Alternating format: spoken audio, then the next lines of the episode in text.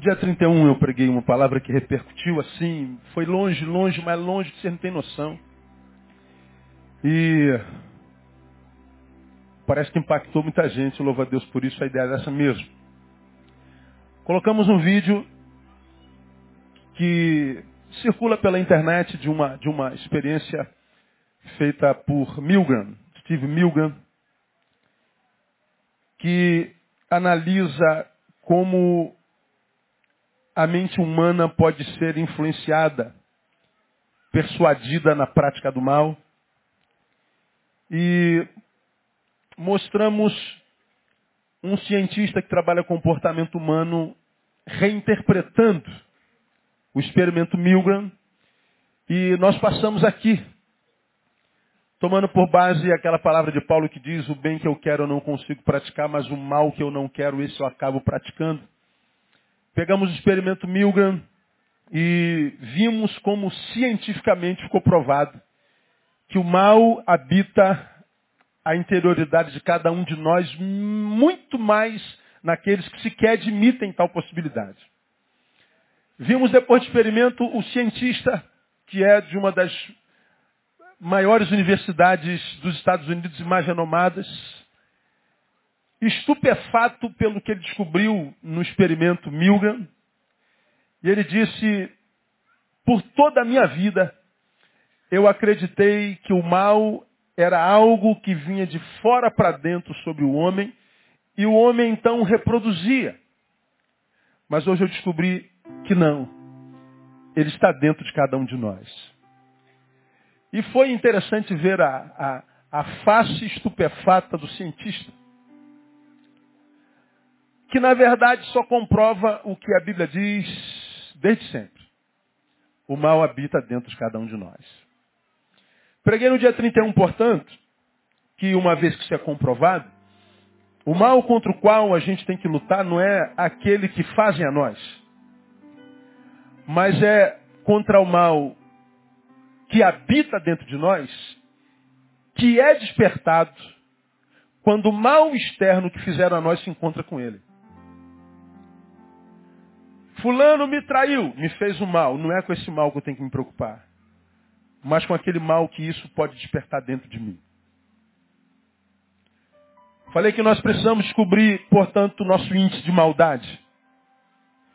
E saber qual força externa tem o poder de libertar essa, essa maldade a ponto de ela sair de mim. E quando ela sai, me contamina, não é o que entra pela boca que contamina, mas é o que sai.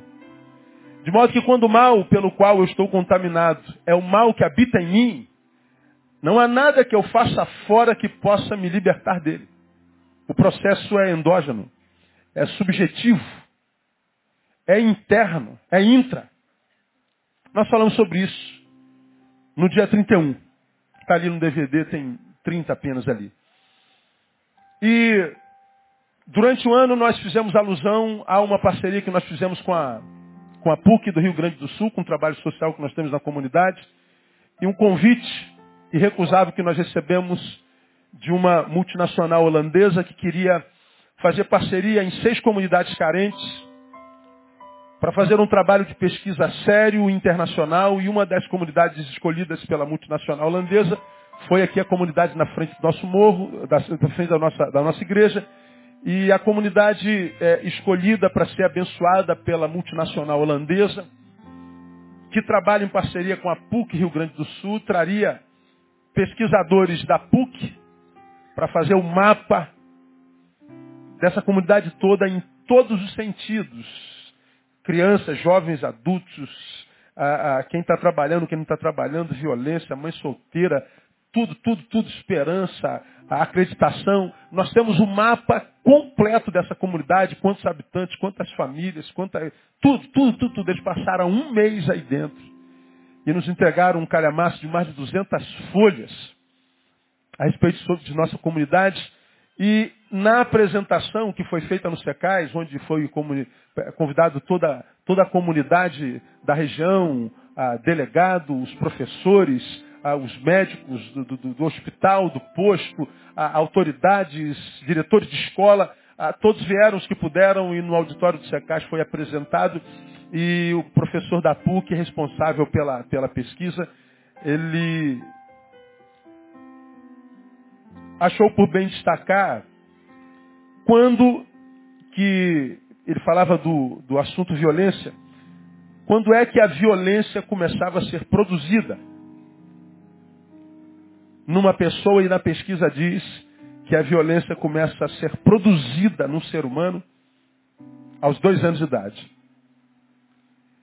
E ele disse uma coisa que marcou minha vida, eu compartilhei aqui no sermão uh, pregado outrora, que ele disse, ele disse, hoje em dia, investir num ser humano depois dos dois anos já pode ser tarde demais. Ou a gente faz até os dois anos, ou aos dois anos já pode ser tarde demais. Essa palavra não saiu mais da minha cabeça, não, não, não pensei mais nada e já sentamos com a diretoria do SECAIS, é, programando trabalhos para crianças até a cidade, acabamos com alguns ministérios, vamos começar outros, adquirimos a casa lá dentro, vamos começar projetos com crianças até dois anos, e, e, vamos trabalhar em parceria com a creche, e, e nós queremos nos mobilizar para sermos úteis naquilo que tem a ver com a nossa realidade. E aí, esses dias eu atendo uma mãe desesperada, porque ela tem um filho de quatro anos, para quem em outubro ela deu um cachorrinho e ela pega o seu filho esmagando a cabeça do cachorrinho com o pé. Ele mata o cachorrinho. Ela fica desesperada com a violência produzida pelo filho. E ela compra aquele passarinho que fala, que eu nunca me lembro o nome dele. Como é o nome? Calopsita. Eu já falei sobre a calopsita do, do Marquinhos Bueno, lá de São Paulo, endemoniado, né? A gente chega na casa dele, ele começa a cantar o hino do Flamengo. É demônio. Que calopsita miserenta. Eu entro na casa do Marquinhos e começa uma vez Flamengo, sem Flamengo.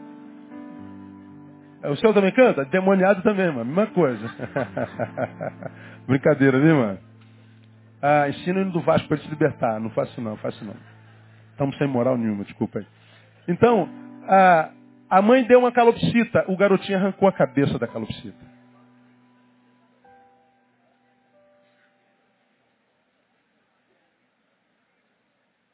A mãe desespera.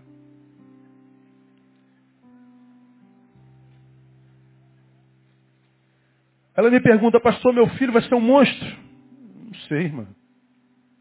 Eu não sei.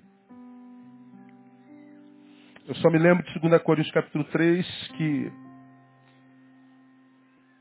2 Timóteo capítulo 3, que já ministrei aqui o ano inteiro, onde Paulo diz que os últimos tempos seriam penosos, por causa da qualidade do homem que habitaria a sociedade no tempo do fim. Diz que, entre, entre outras coisas, eles seriam amantes de si mesmos, filautóis, lembram disso, né? Ou seja, não haveria amor pelo próximo, senão por si mesmo. E o outro, dane-se. Paulo fala de um tempo de frieza total, de indiferença total. Onde o outro seria totalmente excluído dos nossos afetos. Por isso, os tempos seriam como quem paga uma pena. E no mesmo capítulo 3 de 2 Timóteo diz que os homens seriam sem afeição natural. Ou seja, o afeto não faria mais parte da sua natureza. O amor não seria mais inerente. O amor seria um aprendizado. Como quem diz, ou nós ensinamos a amar o que só o que sobra indiferença mesmo. Ou ele aprende a amar ou o que sobra é monstruosidade mesmo. Ou ele tem um professor de amor ou o que sobra é, é calamidade mesmo. O amor não viria mais no chip humano. Isso é desesperador. Consequência final do que Jesus diz que por se multiplicar a iniquidade, o amor esfriaria. Gente cujo amor congela gera filhos sem amor. Filhos sem amor geram filhos congelados. Portanto, Timóteo fala pelo Espírito Santo que nós chegaríamos num tempo na sociedade insuportável. E essa irmã vê seu filhote de quatro anos esmagando a cabeça de um cachorrinho. Como é, como, qual é a marca, qual é, marca não, qual é a raça daquele cachorrinho da Alessandra do Clebinho? Ninguém sabe. Shih. Lindo cachorro. Como é que pode? Que vontade de beijar, irmão, de, de, de abraçar, de dormir junto. É Pega a calopsita e arranca a cabeça dela. Pastor, eu estou desesperado, meu filho vai ser um monstro, não sei. Agora, quando eu vejo atitudes como essa, irmãos, eu, eu, eu, eu confesso para você, eu me preocupo demais. Porque houve um tempo, não muito distante daqui, que crianças adoravam bichinhos. Tivemos um conhecido também que deu-se um cachorrinho, ele matou o cachorrinho. Deu-se o segundo cachorrinho, o garotinho de quatro anos, matou o outro cachorrinho. Deu-se o terceiro cachorrinho e quando o pai chega, ele estava afogando o terceiro cachorrinho na piscininha. Houve um tempo que crianças amavam animais. Mas aí, parece que por misericórdia, Deus me consola o coração e me abençoa. Me mandaram um vídeo que é antigo, de uma criança, eu acho que todos vocês que andam em mídias sociais já assistiram, não sei se está aí. Eu queria compartilhar com vocês. Já assistiram? Já, não já? Assistam mais uma vez. Veja. Tá? Tá bom? Tá. Mas come seu nhoque de polvo. Ah, mãe, tá bom. Esse polvo não é de né? Não. Então tá. Ele nem fala e nem cabeça tem, né? É. Cadê a cabeça dele? Não tem cabeça. Isso aí é só as perninhas do polvo picada. Ah, e, e a cabeça dele tá no mar? Tá lá na peixaria. O monstro cortou assim. Cortou. O quê? Pra gente poder comer, porque senão a gente ia ter que engolir inteiro. Mas, o quê? É pra comer, amor. Igual corta o boi, corta a galinha. Ah, a carinha de quem come também? Ninguém come a galinha? É, eu os animais. É? É, Hum. Mas vamos comer o nhoque? Come a batata então. só batata e só arroz. Tá, Nem é os animais. tá bom. Todos os peixes são os animais. Peixe é os animais. É os animais. É os animais. Vaca é os animais. Porco é os animais. É. Então, quando a gente comer os animais, eles morrem. É. Por quê? Pra gente poder comer, meu amor. Porque eles morrem. Não gosto que eles morrem. Eu gosto que eles ficam em pé. É. Então tá bom. Então a gente não vai comer mais não, tá bom? Tá. Esses animais são que tem que cuidar deles, não comer. tá certo, meu filho. Então come a parte da batata e do arroz. Tá bom. Por que você tá sonhando? Não tô chorando não. Eu tô emocionada com você. Eu tô fazendo uma água saindo. então come. Não precisa comer o povo não, tá? Tá bom. Em vez de pouco, faz uma carne. É. Mãe, deixa eu piscar ainda. Há esperança ou não há? Nossa, esse moleque, meu Deus do céu. Ele me abençoa demais. Ô mãe, o que, que é isso? É povo, filho. Mas ele está morto? Tá, filho. Cadê a cabeça dele? Tá no mar? Tá. Mas não pode matar os animais. Eu quero os animais de pé. Os animais têm que viver, mãe. Eu não quero comer animal. A mãe chora e a gente também. Eu estou ficando velho, cara, Que pô, brincadeira. Eu choro por tudo agora, meu.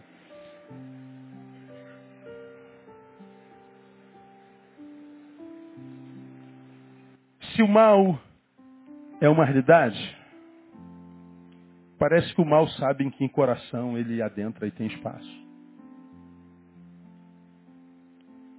E parece que ele conhece os corações nos quais ele tem espaço para transformar, mesmo que um bebê, no assassino de animais, mas ele sabe que existem corações que ele não tem como se manifestar, simplesmente porque são apaixonados por animais.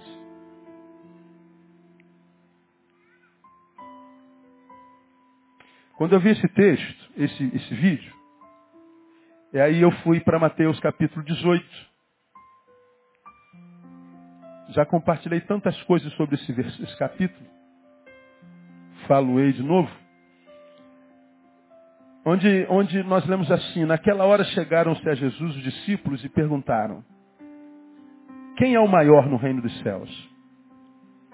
Jesus chamando uma criança, colocou-a no meio deles e disse, em verdade vos digo que se não vos converterdes e não vos fizerdes como crianças, de modo algum entrareis no reino dos céus. Portanto, quem se tornar humilde como esta criança, esse é o maior no reino dos céus. E qualquer que receber em meu nome uma criança tal como esta, a mim me recebe. Mas qualquer que fizer tropeçar um desses pequeninos que creem em mim, Melhor lhe fora que se lhe pendurasse ao pescoço uma pedra de moinho e se submergisse na profundeza do mar. Até aí. Jesus está dizendo, quando o suicídio é, é, é bom, quando ele é opção a fazer mal uma criança. Entre fazer tropeçar uma criança, entre fazer mal uma criança suicidar, o suicídio é uma ótima opção. Porque ele entende que você chegou no grau máximo de perversidade. E hoje nós vemos as crianças sendo vítimas de todas as instâncias. Todos os jeitos. Todos os meios. Todos os meios. E os seus algozes maiores são, são os pais. Quase sempre. Crianças até ontem vistas como serem angelicais, hoje são objetos sexuais.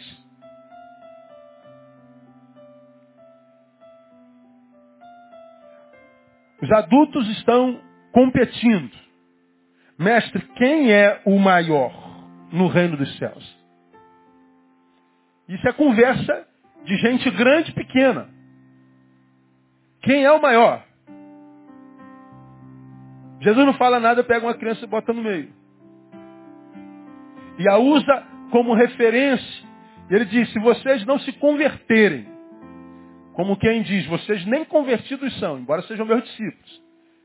E se vocês não se converterem e se fizerem tal como essa criança, esqueçam quem é o maior no reino, porque nem entrar lá vocês vão.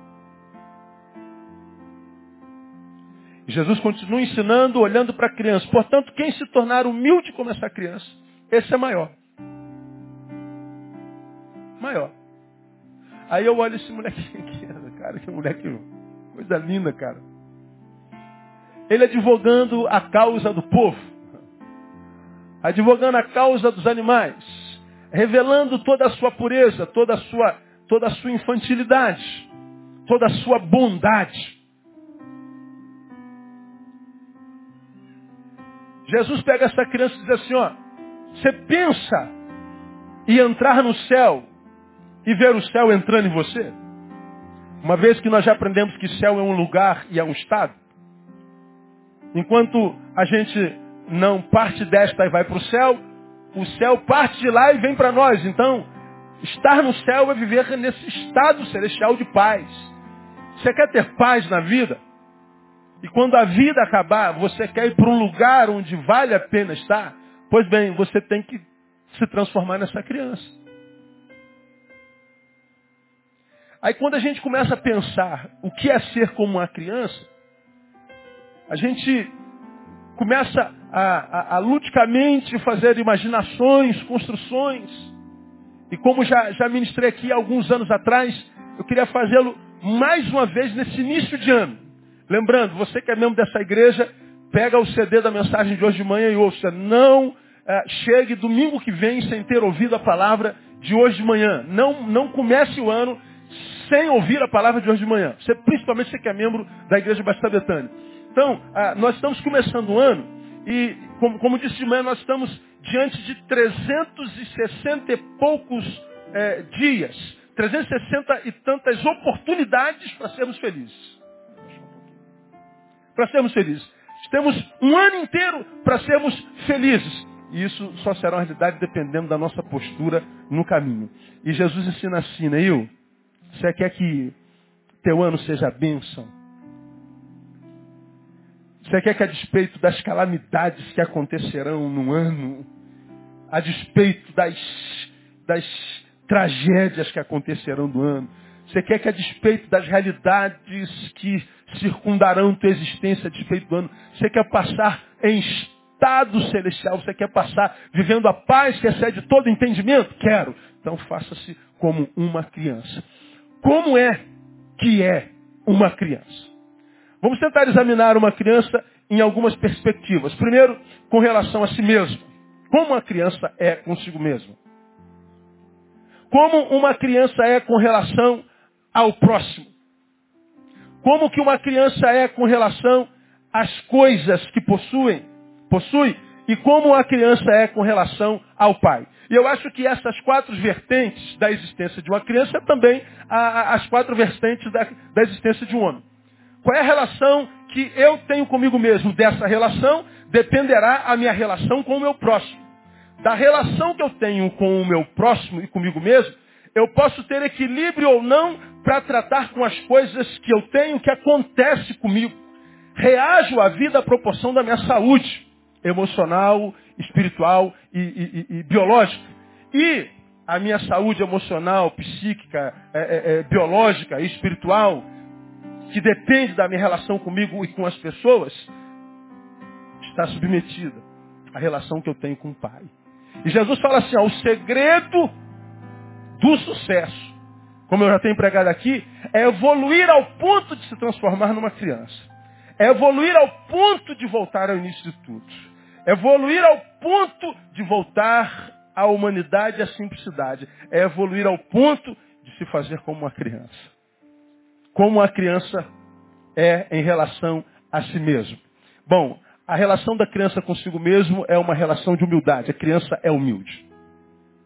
Onde é que a gente vê a humildade na criança? Quando qualquer criança, ainda hoje, essa moderna, pós-moderna, transmoderna, chega perto de nós, como é que ela nos chama?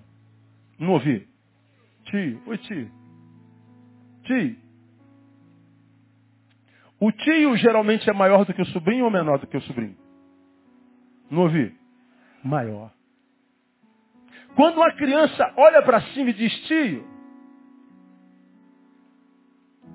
primeiro ela está dizendo, eu sei que é alguém maior do que eu. Segundo, ela está dizendo, eu me submeto a essa realidade. E quando ela chama de tio, ela está externando essa ideia. Quando ela me chama de tio, olhando para o alto, ela está dizendo, eu sei que eu sou menor do que o senhor. Ainda não cheguei lá. Isso é humildade. Esse é o primeiro ensino que Jesus enfia na goela dos apóstolos.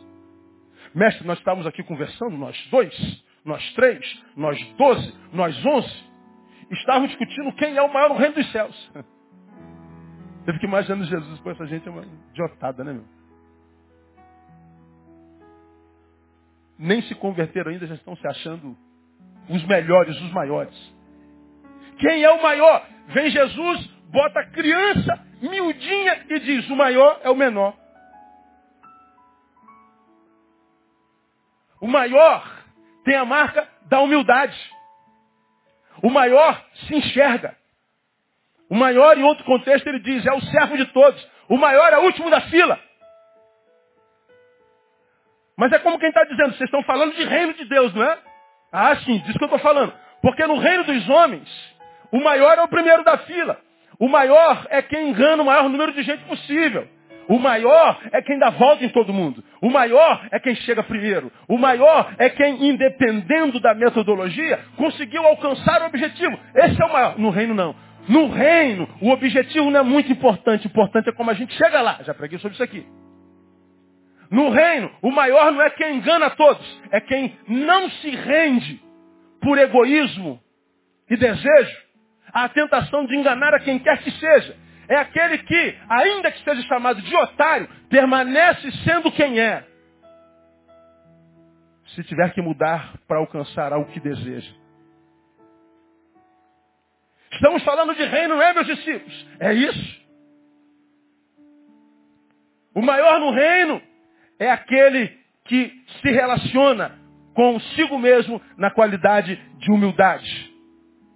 É aquele que se enxerga é aquele que não se esquece, a despeito do lugar onde esteja, mesmo que seja um lugar de honra, de onde veio. Que não se esquece da sua essência. E que porque não se esquece da sua essência, não conhece ingratidão, porque é grato sempre. É humilde. Não tem dificuldade de se ver assim, de entender que nada do que tem muda, em essência, o que ele é, que não se deixa possuir pelo que agora possui. Esse é o mal do reino dos céus. E Jesus está dizendo, se vocês não se fizerem como criança, porque não são mais, cresceram, mas se não se fizerem como criança, se a marca da sua caminhada não for a da humildade, ah, você não vai ter céu no peito nunca. Porque a Bíblia diz que aquele que a si mesmo se exaltar será humilhado, mas aquele que a si mesmo se humilhar será exaltado. Veja que ele fala de exaltação e humilhação imposta a si mesmo. Aquele que a si mesmo se exaltar. Não está dizendo da glória que vem do outro, do reconhecimento que vem dos outros do reconhecimento que vem da vida, da exaltação que vem da vida. Mas ele está dizendo, olha, que isso vem de todo mundo, mas nunca de si mesmo. Não permita se transformar naquilo que imaginam você seja. Continue humilde. Seja levado por Deus onde quer que você seja levado, aos píncaros da sociedade, aos lugares mais altos da existência humana. Mas ele está dizendo, continua sendo quem você é. Um ser simples, humilde, e você vai ver que na sua humildade, Ele vai te exaltar todos os dias da tua vida no nome de Jesus. O caminho da glória é a humilhação. Você quer ser honrado em 2014? Quantos querem ser honrados em 2014? Diga, eu quero ser honrado, Pai. Pois é, o caminho da honra é a humildade. Você está entendendo essa palavra, amém ou não? Irmãos, quanta gente, quanta gente besta no nosso meio. Quanta gente que pensa que é alguma coisa porque tem alguma coisa. Quantas brigas em famílias por causa de, de, de dinheiro, de herança. Quantas brigas nas igrejas por causa de cargo. Quantas brigas entre amigos para saber quem tem a coxa mais grossa. Quantas discussões e amizades acabadas. Porque discutia quem emagreceu mais na dieta da lua.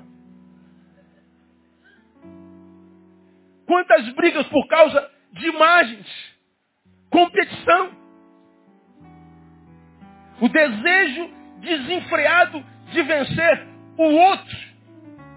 Filipenses 2, capítulo 2 diz, nada façais por contenda, mas com humildade, cada um considere os outros superiores a si mesmo. Considerar o outro superior a si mesmo é abrir mão do competir para servir. Quando você encontra uma pessoa que está sempre em competição, tu escreve uma coisa, ele vai escreve outra te dizendo o que você escreveu. Tu canta uma coisa, ele canta outro estilo de música para desfazer o que você cantou. Quando você pinta é, de uma cor, ele pinta da outra só para que a, a, cor dele apague a tua cor. Pessoas que estão em competição o tempo inteiro. O competidor crônico não é alguém que de fato se acha o tal, é alguém que se acha tão pequeno que para acreditar-se maior do que o que de fato é, ele precisa humilhar alguém o tempo inteiro. Eu venço você para me convencer que eu não sou tão porcaria quanto eu sei, eu sou.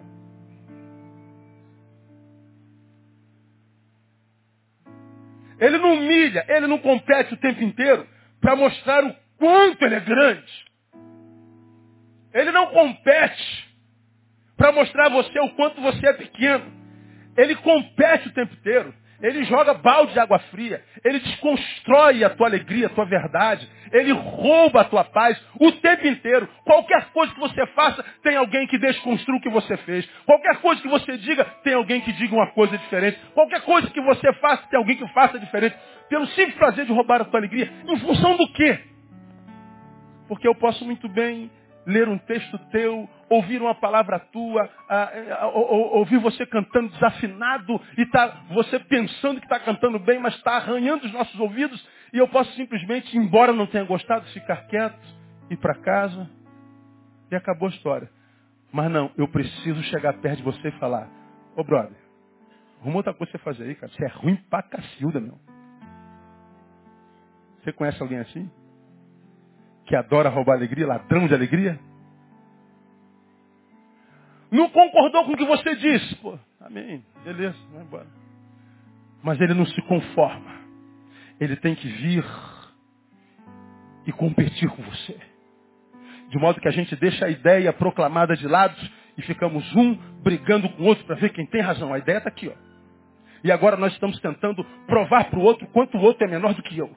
E aí eu venho para cá e tento provar, não, o menor é você. E a gente está brigando em torno de uma ideia. E a gente está brigando. E na verdade, essa briga não é mais em torno de uma ideia. Essa briga é uma briga de egos. A pessoa quer, mostrando que você é menor do que ela, provar para si mesma que ela não é tão porcaria quanto ela sabe ser. A competição é um desejo desenfreado por alta afirmação. É um problema de estima. Quem sabe quem é, irmão? Se furta da mediocridade de competir o tempo inteiro. Porque está liberto da necessidade de provar para quem quer que seja o que é de fato. Ela já é. Não precisa provar nada para mais ninguém. Já está convencida, já está convertida a si mesma. Já está convertida à imagem e semelhança daquilo que Deus sonhou para ela. Então o Senhor está dizendo, com relação a si mesmo, uma criança é sempre voltada para a humildade. Ela chama todo mundo de tio. Ela reconhece o superior como superior. Ela reconhece os maiores como os maiores. E ela não tem nenhum problema de se ver menor do que todo mundo, porque de fato ela é menor do que quase todo mundo. Ela é pequenininha. E se o é, para que vender a imagem de gigante? Por exemplo, quais são as pessoas que tem problema, por exemplo, com autoridades. Pessoas que não respeitam pai, mãe, não respeitam a polícia, não respeitam a, pastor, não respeitam é, nada, não respeitam ninguém. São rebeldes. Você diz, caramba, esse cara é revoltado. É, são os que têm problemas de estima. Se afirmam na rebelião. Se afirmam na revolta. Se afirmam na violência. Na verdade, elas querem o exercício do poder para que elas talvez fujam da sua triste realidade. Alguém que perdeu o completo domínio de si mesma. Por causa da soberba. Então, meu irmão, entra 2014, mas entra com, com, com o pezão direito assim na frente. Ó. Se bem que para nós se é o direito, se é o esquerdo não muda nada porque a bênção vem de Deus. Aleluia. Mas entra com espírito de humildade. Aprenda a chamar todo mundo de senhor e de senhora. Considera o, o, o teu próximo superior a si mesmo. Faz como teu pai te ensinou, você que é da minha geração. Meu pai me dizia, meu filho, você chama todo mundo que é mais velho de você, de senhor e de senhora. É mais velho? Conhece, não. Senhor, senhora. Porque se você for chamar alguém de senhor e ele não gostar, ele fala assim, não precisa me chamar de senhor, pô, me chama de você. Pronto, você ganhou. Agora, meu filho, se você chamar alguém de você, como se você tivesse intimidade com ele há muito tempo, e ele diz, você não, senhor, não te conheço, você vai ser humilhado. Eu nunca mais me esqueci disso. Até hoje é assim. Chamo as pessoas que eu não sei se é mais velho que eu, não conheço. Vai que tem 48, eu tenho 47. Eu chamo de senhor. Aí o cara fala, pô, brother, tá me chamando de velho? Tô. Mas eu não sou tão velho assim. Me chama de você, com prazer. Lógico. Mas a gente erra para menos. A gente não passa por humilhação, por frustração. Uma criança, ela é assim, ela, com relação a si mesmo, é, a marca é a humildade. Pois bem, o ano será a proporção da visão que você tem de si mesmo. Será a proporção do sentimento que você lança nos dias que se chamam oportunidades que estão adiante de você. E Jesus diz, se você não se transformar nessa criança, mãe, não mata os animais, não. Deixa eles em pé. Façamos o mesmo. Eu queria muito ser herbívoro, mas não dá não, cara. Eu não, consigo.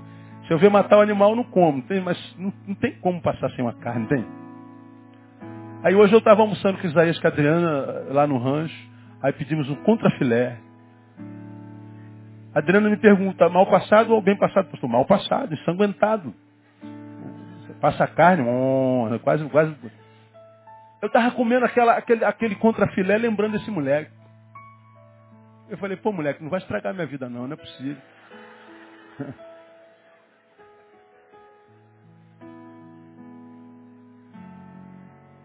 Os animais estão aí para que dele também nos alimentemos, é verdade, está desde, desde o Éden. Mas o que eu destaco no coração, na vida desse menino, é seu coração, a sua misericórdia. A sua visão de mundo tão cedo. E o Senhor está dizendo, essa humildade precisa ver em nós. Essa é a relação que a criança tem consigo mesmo. Agora, com relação ao próximo, qual é a relação que uma criança tem com o próximo? É uma relação sempre de amizade. Aos grandes ele chama de tio. E aos iguais ele chama de quê? Não ouvi. Amiguinho. Ô amiguinho. Ele não quer saber que religião tem, que sexo tem, quem é o pai, se ele é preto, se ele é branco, se ele é gordo. Estamos na praça, na praça nós estamos para brincar. E quem estiver na praça brincando é meu amiguinho.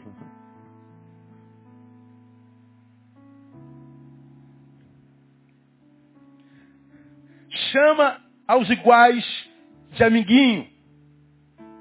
Ele entende, é do meu tamanho, convive comigo, ainda que temporariamente, não é inimigo meu. É meu irmão. No mínimo, meu amiguinho. Então, no início, eles podem até se estranhar por causa do brinquedo, por causa do balanço, por causa do carrinho, por causa da bola, mas mais cedo ou mais tarde eles se dão bem. E quando não se dão bem hoje, brigam, puxam o cabelo do outro, dá uma mordida no outro. E aí quem vai brigar são os pais. Mas se chegar amanhã e levar todo mundo para o parque, ninguém guardou rancor. Eles se chamam de amiguinhos de novo e vão brincar de outra coisa. É assim que acontece ou não é? Olha que interessante. Eu tenho uma filha de 18 anos que quando era desse tamaninho tinha uma filhinha, tinha uma amiguinha chamada Júlia. Que é amiguinha até hoje. Uma vez elas estavam brincando no aniversário, mano. Botaram as duas dentro do mesmo berço. Não tinha berço para todo mundo. Recessão. Aí botaram as duas dentro do mesmo berço a filha do pastor, filha de pastor, devia ser anjo, entra em crise pelo espaço. O que, que a Thaís faz? Dá-lhe uma mordida na. Meu irmão quase tira um pedaço. Foi na bochecha? Não foi. Quando tira o dente, está aquela marca na bochecha da Júlia. Vem a Alessandra doida, mãe da Júlia. Meu Deus, e agora o que faz? Olha a Segunda Guerra, Terceira Guerra Mundial, instalada em Betânia. Conversaram, conversaram, conversaram. Olha que coisa interessante. Quem é melhor, uma das melhores amigas de Thaís hoje? Júlia. Júlia está aí não? Tá não. Quem é uma das melhores amigas de André hoje? Alessandra. Quase 20 anos atrás. Uma amizade que começou numa dentada. A Júlia poderia falar, eu trago no meu corpo as marcas de Thaís. Gostou dessa, irmão? trago no meu corpo as marcas Thaís onde? Na cara, no rosto. Mas, mordeiro, No dia seguinte, mesmo com marquinha de dente, elas estavam brincando, compartilhando a bonequinha, compartilhando o espaço, compartilhando a tia do berçário, caminhando junta. Não ficou mágoa, não ficou amargura, ficou a marca por algumas semanas, mas elas não guardaram nenhum sintoma disso na alma. Porque a despeito da dor que uma produziu a outra, porque eram crianças, disseram, é minha amiguinha. Isso acontece. Transcenderam a dor e são as melhores amigas até hoje. Júlia rompeu o ano lá em casa.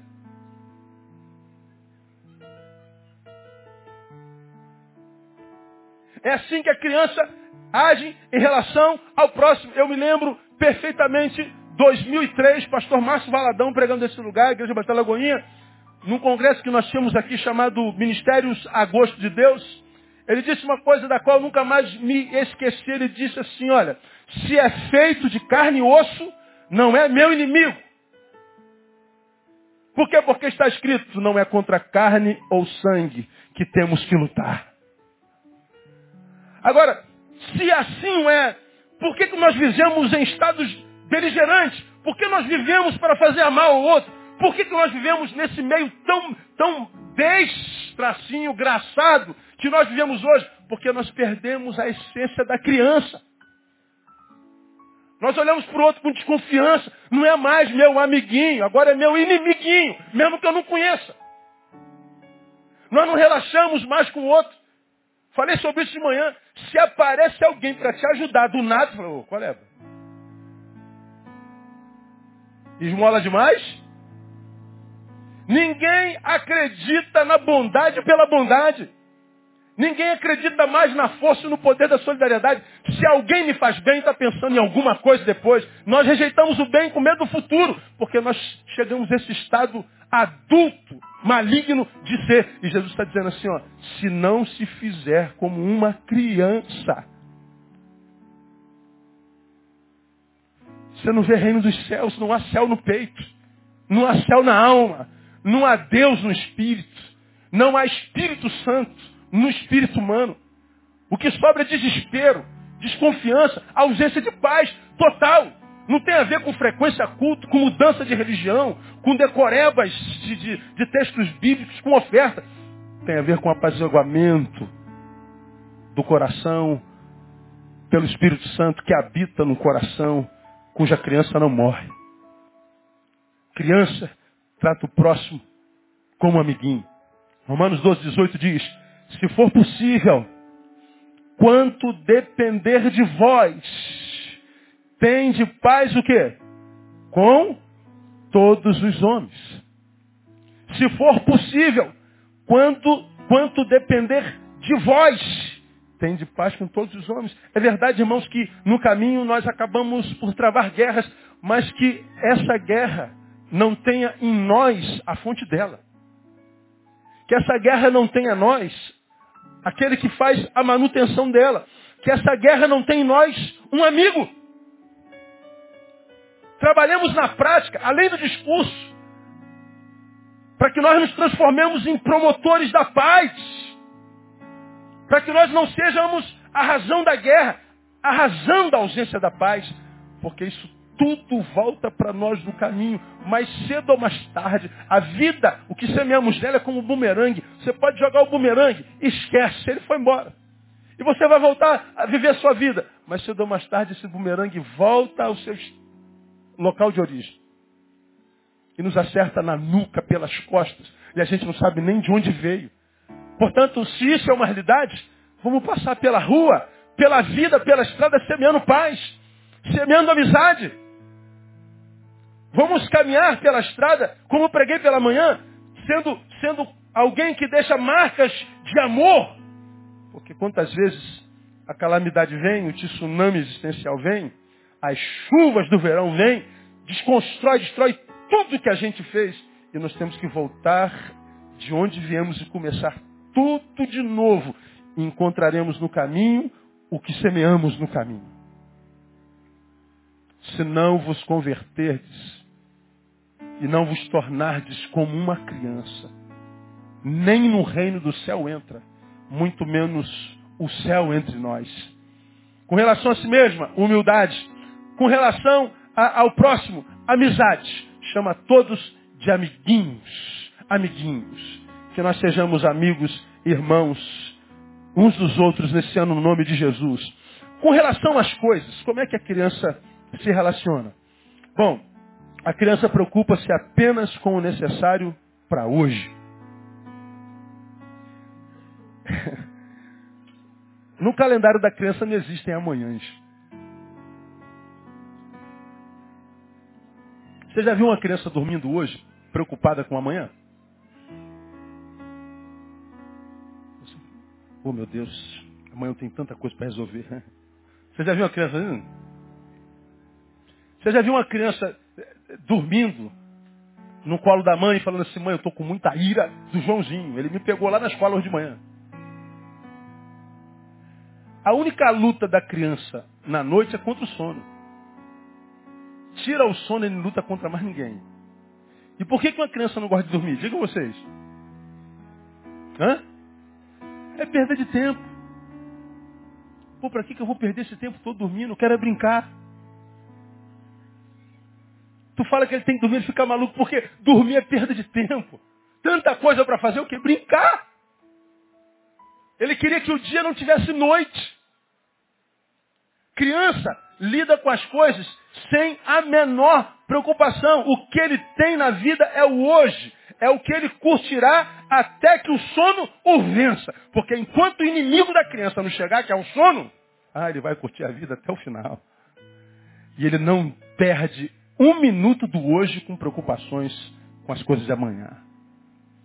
Ele acorda porque a mãe é paranoica, arrumou tudo. Jogou tudo dentro da caixinha. Mas ele acordou, a primeira coisa que ele vai é para a caixinha. E brinca para cá, brinca para lá, joga para lá, joga para cá, brinca, brinca, brinca, sua, sua, sua, chegou a hora do banho. Nem suei, mãe. Está escorrendo, né? E ele quer brincar. É, é, tomar banho é perda de tempo. A vida é curta, o dia é curto. Daqui a pouco minha mãe mandou, brinca, brinca, brinca, brinca. Quando ele toma banho, é vencido pelo sono, ele vai para o colo, ele vai por berço, ele vai para a caminha. Ele não está nem aí preocupado em arrumar quarto. Ele não está preocupado com os problemas que deixou para trás. Ele não se preocupa com coisas. Ele não dorme perguntando, meu Deus, se eu não arrumar isso aqui agora, como é que vai ser amanhã? Não, ele, ele, ele viveu hoje e diz, ó, deixa, deixa o amanhã no amanhã e o ontem no ontem, basta cada dia o seu mal. A criança, ela vive o mal do dia apenas.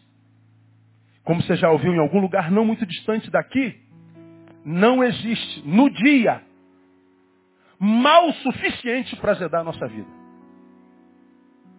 Eu duvido que hoje, dia 5, dia 6 de janeiro de 2014. Eu duvido, 5 ou 6. Decide aí, irmão. 5. Então, não existe no dia 5 de janeiro mal o suficiente para azedar a tua vida. Se a tua vida está azeda, pode ter certeza. Tem de 4 para trás no dia 5, ou tem de 6 para frente no dia 5. Porque se você parar só no dia 5, eu duvido que exista mal hoje para estragar sua vida. O dia de hoje é estragado, ou porque nós trazemos para ele os ontem, como eu tenho pregado aqui, enquanto ódio, mágoa, ira, desejo de vingança, ou muitos amanhãs, enquanto preocupação, ansiedade e tudo mais. Aí contaminamos o hoje. Aí o hoje fica insuportável. A criança não. A criança vive de cada dia o seu mal. Ela não traz o mal de ontem para hoje e nem o de amanhã para hoje. Ela vive o hoje como se não houvesse amanhã. Aí a gente tem que aprender com o Renato Russão. É preciso amar as pessoas como se não houvesse amanhã. E se ah, para pensar na verdade não há. Você culpa seus pais por tudo. São crianças como você. É preciso amar as, as pessoas como se não houvesse amanhã. E se parar para pensar, na verdade não há, não existem amanhãs, só em perspectiva. O amanhã só existe na visão da esperança. Ele não existe. Ele não é. Ele pode vir a ser tudo, mas não é. Não deveria exercer poder sobre o meu hoje. A minha preocupação com 2014 não deveria ser preocupação em mim, porque 2014 já está na mão de Deus. É disso que Jesus está falando. Se você não se tornar como uma criança, não há céu no peito. Se você não se tornar como uma criança, não adianta mais remediar o que já está é, remediado. Não adianta, já está feito. A bomba já está feita, o mal já está instalado. Agora a gente vai tentar consertar a besteira que a gente fez. E o Senhor está dizendo, não filho, viva só hoje. Trabalha a autogestão da tua visão de vida. Trabalha perdão no teu coração, como ministrei de manhã. Eh, libera libera, perdoa, deixa aí, fique no prejuízo. Perdão, perda grande. Perca, tenha essa perda enorme. Não deixa que o orgulho te prenda ao teu passado, para que você possa viajar em direção ao futuro, vivendo o presente como ele precisa ser vivido, como sendo tudo que você tem na vida. Criança é assim. Preguei alguns domingos atrás que Deus nos abençoa nem com anos de vida, Deus não nos abençoa com meses de vida, Deus não nos abençoa com semanas de vida, Deus não nos abençoa com um dia de vida, Deus nos abençoa com momentos de vida. Falei que a nossa alma é construída como um mosaico de muitos momentos, únicos e irrepetíveis. Somos a junção dos momentos que vivemos e não vivemos. E você pode acreditar no que eu estou falando. Grande parte do vazio que tantos de vocês sentem na alma de quando em vez tem a ver com momentos que deixaram de ser vividos e que hoje fazem falta. Preguei sobre isso domingo passado, não foi? Citei um exemplo de novo com a minha filha, almoçando com a minha filha sozinho. Estou respondendo um e-mail no celular. E ela me puxa o cabeção, foto. Facebook. Aí eu tiro o cabeção, pera, deixa eu acabar de responder isso aqui. Ela larga o cabeção. Quando ela largou o cabeção, eu falei, fiz besteira. Acabei de responder e botei o cabeção. Ela tirou a foto e sorriu. Chega em casa, a mãe me mostra a foto. Momentos inesquecíveis com o papi. Se eu não tiro a foto? Eu não teria vivido esse momento.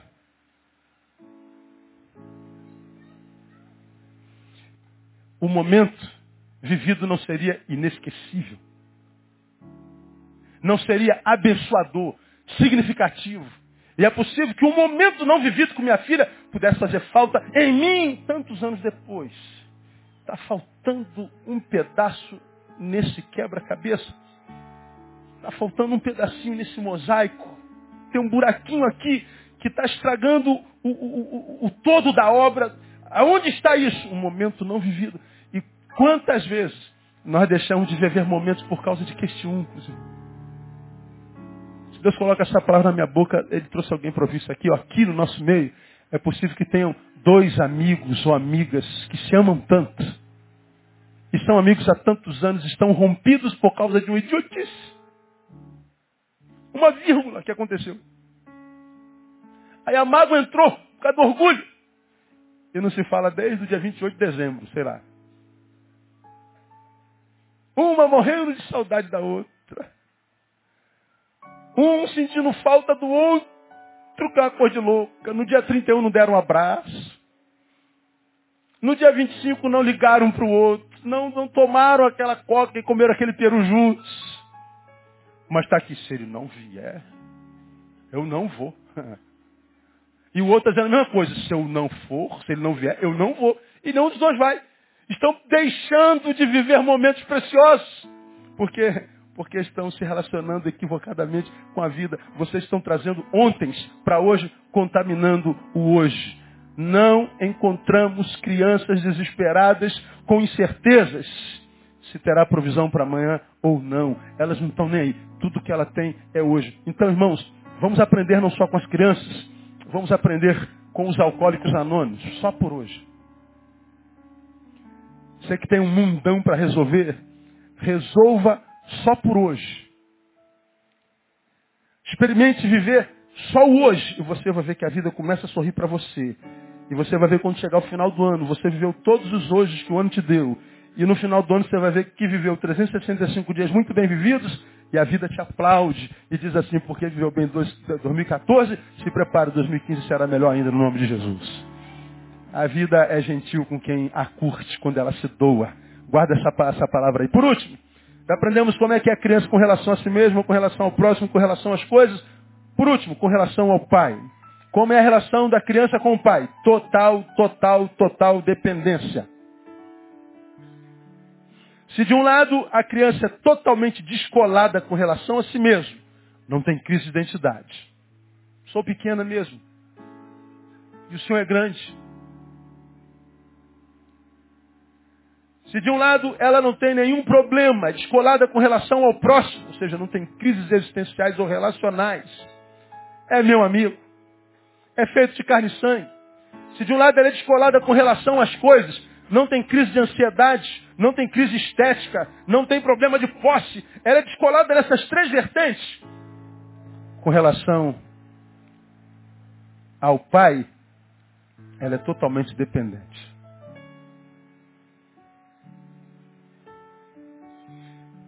Ela pode estar brincando com seus brinquedos no admirável mundo de Bob. Mas se algum momento ela olhar para trás e perceber que não há paz perto, como é que a criança faz, irmão? Ela esquece todas as coisas. Ela pode esquecer os coleguinhas. Pai, mãe. E se o pai e a mãe não aparecer? Acaba a alegria. O que se instaura é desespero. Tudo que ela vive tem, só vive tem porque está na dependência do pai. Meu pai está aqui. Papai está me guardando. Eu dependo totalmente do pai. Não há independência na criança. Essa independência tão cantada, decantada, tão admirada, desejada por todos os homens, em todas as vertentes da vida, e essa independência na minha concepção, só está provando o quanto nós somos incompetentes em autogestão. Quando nós queremos ser senhores de nós mesmos, sem ter ninguém com quem nos relacionarmos, sem ter ninguém para quem prestar é, conta, sem ter ninguém sobre nós, sem ter comunhão com o Pai, vivendo como se nós fôssemos o topo de toda criação ou de todo criador, como se nós fôssemos de fato independentes, Deus não nos fez assim. A Bíblia diz que Deus nos cria e nos cria e nos chama de coroa da criação, coroa que está na cabeça. É o topo. Agora, voltemos ao início. Imaginemos o parto de uma, de uma girafa. Espernão, a girafinha cai lá embaixo. Puf. E aí? A mãe vai, come a placenta, extremamente nutritiva. E o que, que acontece com o bebê? Ele fica três meses deitado, oito meses sendo amamentado? Não, o que, que ele faz? Ele já, na mesma hora, a terninha já vai. Em alguns minutos ele já está andando. Na mesma hora. E aonde a mãe vai, na mesma andando. Agora, o homem, que é a coroa da criação, ele sai pelo buraquinho e só vai andar um ano quase depois. É o mais frágil. É o mais dependente de todos os bebês da terra. É o que leva mais tempo para se independer. E quando começa a andar, mais dependente fica.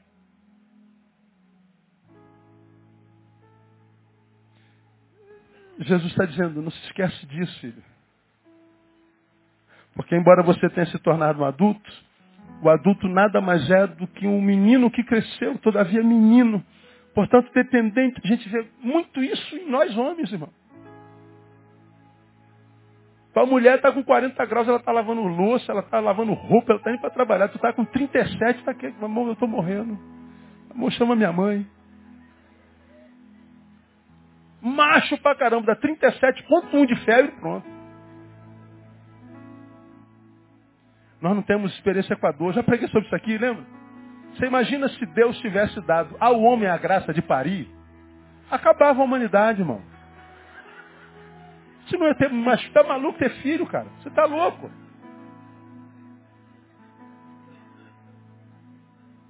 Doeu, amigo? Nossa! Meu Deus! Não, eu não quero isso não. Tô fora, ó. Tô fora do de filho. Duvido que você existiria se o parto fosse dado ao homem. O homem não aguenta. Dependente. Agora, qual é o nosso problema com relação a Deus? Nós nos achamos tão independentes.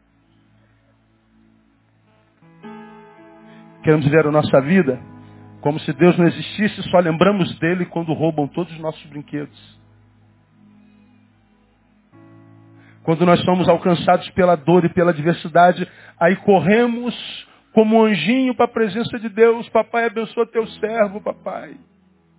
E se papai não faz, a gente se revolta com papai, porque nós achamos que papai é um supermercado existencial, como eu já preguei aqui. Ou seja, só vamos a ele quando a dispensa esvazia. Quando a estante da cozinha esvaziou. Quando, quando aquele lugar onde a gente guarda a comida, dispensa e esvaziou. A gente corre para o supermercado existencial. E aí nós tiramos dele o que precisamos esquecemos dele de novo. Voltamos só quando a ausência nos alcança.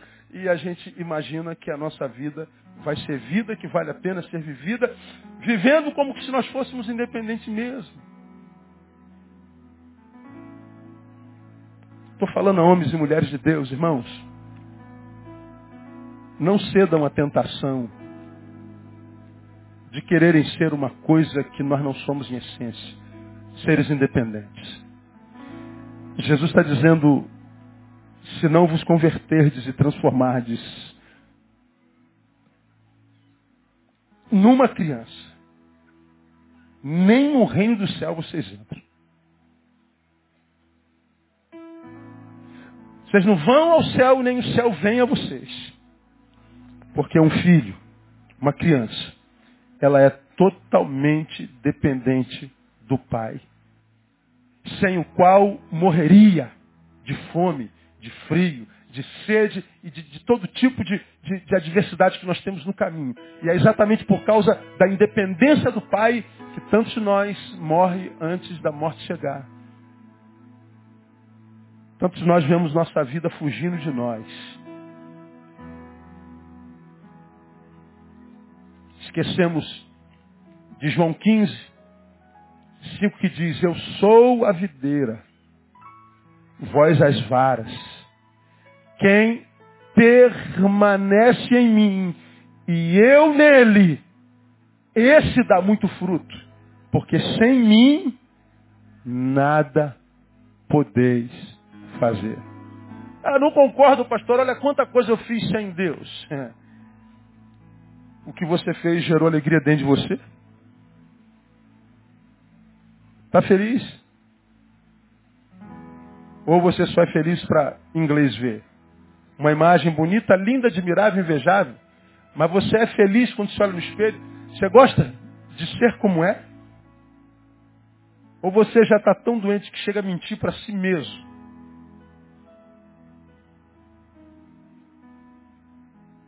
Quando Jesus disse em mim nada podeis fazer, ele não está falando de, de produção humana. Porque a gente pode fazer um monte de coisa sem ele. Mas ele está falando de essência. Fazer a proporção daquilo para o que nós fomos chamados. É impossível ser aquilo para o que nascemos. Inequivocamente. É impossível sermos aquilo para o que nascemos e produzirmos nisso, sem que isso seja longe debaixo da bênção do Pai. Porque se eu me afasto do pai, eu me transformo em outra coisa que não filho. E por mais que eu produza naquilo que eu não sou, nada do que eu produzi gera alegria em mim. Nada. Cair na pior desgraça na qual um homem pode cair. Prosperar naquilo para o que não foi nascido. Porque se você se torna algo que não nasceu para ser e fracassou, voltar para a essência é fácil. Agora, quando você prospera naquilo que não é, para largar a prosperidade, ah, é muito difícil.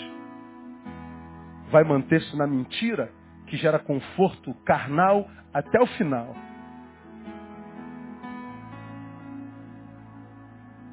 Porque foi uma mentira bem sucedida. Se transformou na imagem de um campeão. E tudo que você tem dos outros é admiração dessa imagem que não tem nada a ver contigo.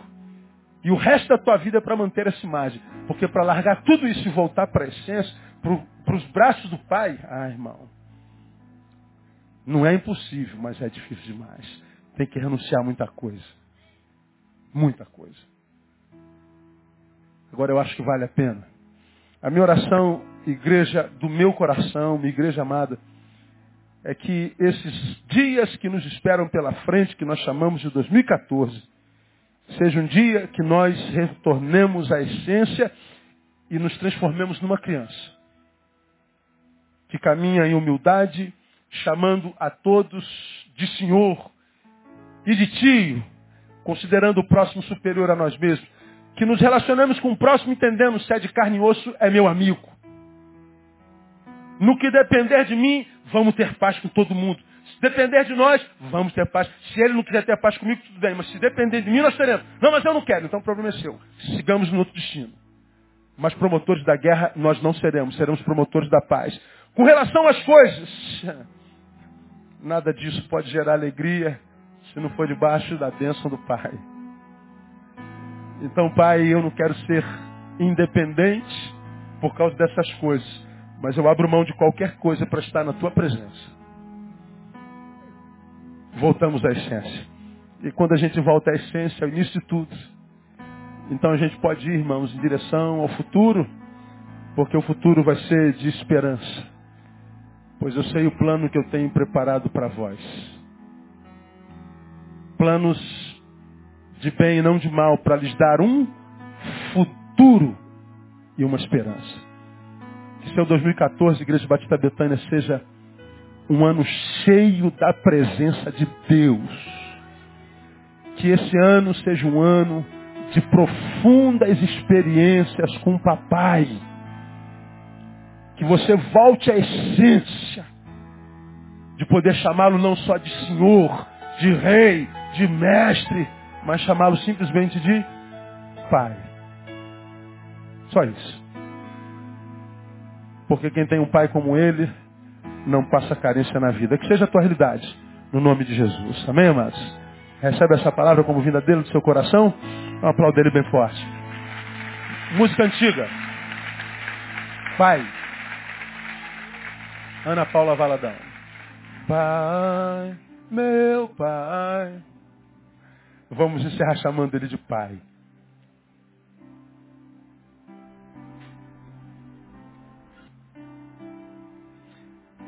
Enquanto eles acham lá, deixa eu falar uma última coisa. Vocês estamos terminando o culto 25 minutos antes do horário. Ah, uma pessoa que teve dificuldade com a figura do pai, quase sempre tem muita dificuldade de chamar a Deus de pai. Tem mais facilidade de lidar com o Deus Senhor, com Deus Mestre, com Deus Rei. Mas uma relação quase sempre fria com Deus, né? Porque falar de pai traz à memória traumas. Eu acredito pela fé que nessa noite Deus queira curar até traumas nessa noite. Para que você entre em 2014 completamente liberado, liberto. Para viver uma relação não com o Senhor, mas uma relação com o Pai. Uma relação não só de serviço nem de usufruto, mas uma relação de afetividade. Uma relação de amor mesmo. Então, Ousa chamá-lo de pai nessa noite, porque só se chama de pai aquele de quem a gente é filho. E que 2014 a nossa relação aqui seja uma relação de pai e filhos mesmo. Porque é uma relação muito maior do que a relação de simplesmente dois amigos. E que ele possa curar tudo que precisa ser curado, que ele te ajude a se libertar de tudo que você precisa ser libertado para voltar aos braços do Pai. Vamos ficar em pé e vamos cantar isso. É uma oração. Aleluia.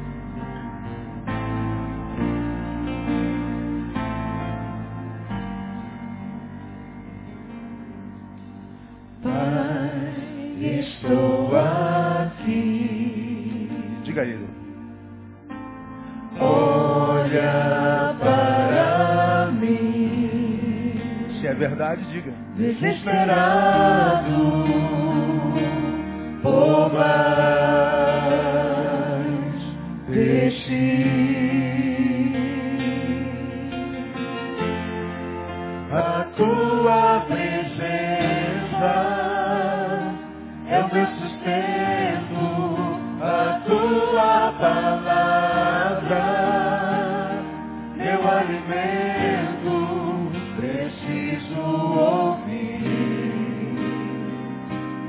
tua voz dizendo assim. Ouça ele dizer. Vem, filho amado,